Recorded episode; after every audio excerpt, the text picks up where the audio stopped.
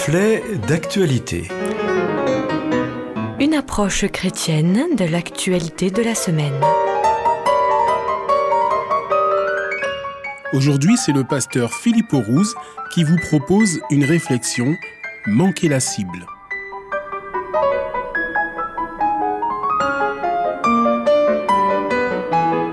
Il y a fort longtemps, dans un pays lointain, rassurez-vous, cette chronique concerne bien l'actualité et non un conte de fées.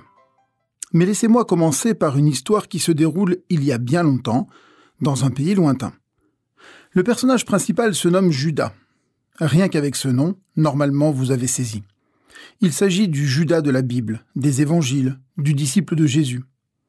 Il y a donc un peu plus de 2000 ans, à Jérusalem, un homme suit un maître. Cela fait trois ans qu'il parcourt les villes et les villages de Galilée, Samarie et Judée. Un groupe de douze individus, tous différents, autour d'un homme, Jésus. Commun à l'époque. Ces douze, qu'on appellera plus tard les apôtres, rêvent d'un destin grandiose. Pour eux, Jésus est l'envoyé de Dieu pour rétablir le royaume d'Israël, la royauté de David, de Salomon et de leurs descendants. En chassant les Romains, armés d'occupation, ils retrouveront ainsi leur souveraineté, leur liberté. Et puis, on ne sait jamais, si l'un ou l'autre pouvait obtenir une place dans le nouveau gouvernement, ça serait formidable. Mais rien ne se passe comme prévu. Jésus ne cherche pas le pouvoir, bien au contraire, et ne renverse pas les Romains. Alors Judas va imaginer un plan pour forcer son maître à se dévoiler. Vous connaissez la suite. Judas trahit Jésus. Il est persuadé que l'issue sera favorable pour tous. Malheureusement, là encore, Jésus ne renverse rien. Il se laissera crucifier. Judas vient de manquer son but. Son objectif se transforme en drame. Il s'en voudra d'ailleurs tellement qu'il ira se pendre. Double drame. Il est des événements dans la vie qui peuvent s'apparenter à ce récit. En voici quelques exemples récents un énième discours d'un président en fin de mandat pour mobiliser ses troupes, ses fidèles, ses soutiens inconditionnels. Un discours d'engagement, vibrant, un discours où une phrase change tout. On va marcher sur Pennsylvania Avenue. On va aller au Capitole. C'était mercredi 6 janvier. L'objectif était d'intimider le Congrès réuni pour valider le vote des grands électeurs et ainsi confirmer définitivement l'élection du 46e président des États-Unis d'Amérique. Vous connaissez la suite. Au lieu de simplement intimider, c'est l'intrusion et l'insurrection. La démocratie a vacillé l'espace de quelques heures.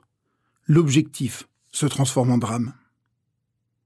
Du côté de l'écologie, nous pourrions citer tous les efforts pour passer de véhicules thermiques, essence ou diesel, à des véhicules électriques. Certes, peut-être qu'à terme, le bilan sera positif. Mais aujourd'hui, si nous regardons au-delà des seules particules rejetées dans l'air, nous constatons encore le travail des enfants dans les mines de cobalt en République démocratique du Congo. Et puis, le retraitement pose encore question. Même si de nouveaux procédés plus propres, moins énergivores, moins polluants voient le jour, ce n'est pas encore l'idéal sans oublier les moyens mis en œuvre pour la production massive d'électricité nécessaire. Le bilan total n'atteint pas ses objectifs. Ces derniers jours, ce fut l'effervescence autour des réseaux sociaux WhatsApp, Signal et Telegram. En effet, WhatsApp a décidé, pour des raisons purement commerciales, de partager les données de ses utilisateurs avec Facebook. Rien de bien méchant. Juste un partage de données pour mieux adapter les offres publicitaires envoyées. Lorsque c'est gratuit, le produit c'est vous, dit l'adage. Contre toute attente, les utilisateurs ont migré sur les réseaux concurrents jugés plus fiables, moins risqués en matière de confidentialité. WhatsApp vacille au point de repousser son projet afin de calmer la tempête provoquée. L'entreprise a manqué sa cible. Évoquons également les mesures sanitaires liées à la crise de la Covid confinement, couvre-feu à 20h, puis à 18h, vaccination, etc. Autant de décisions pour sauver des vies. Mais quelle vie Là encore, les psychiatres, les sociologues tentent d'alerter sur la santé psychique, morale des plus jeunes générations, principalement celle des 18-30 ans. Certes, avec les mesures de distanciation sociale, quelle terminologie malencontreuse pour parler de distanciation physique, les différentes formes de confinement et la vaccination, il semble que de nombreuses vies soient sauvées. Mais combien de vies sont ou seront-elles brisées? Perte de relations sociales, perte d'emploi, perte d'avenir génèrent des perturbations émotionnelles et des fractures psychiques dont les effets se verront à moyen, voire à long terme.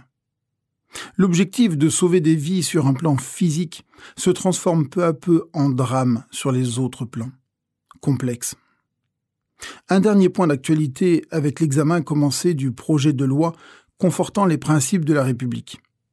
Préalablement appelé projet de loi renforçant la laïcité, il vise à encadrer les radicalismes religieux et, comme l'a cité le président Macron, principalement ceux de l'islam. Les objectifs seront-ils atteints? Comptons sur l'implication des responsables religieux de tous bords pour éviter une perte de liberté au nom même de celle-ci. Qu'en est-il de nous, de moi, dans nos choix quotidiens? Il arrive parfois de bien réfléchir à une situation, de peser le pour et le contre, de faire le bon choix, et de s'apercevoir finalement que notre décision manque la cible.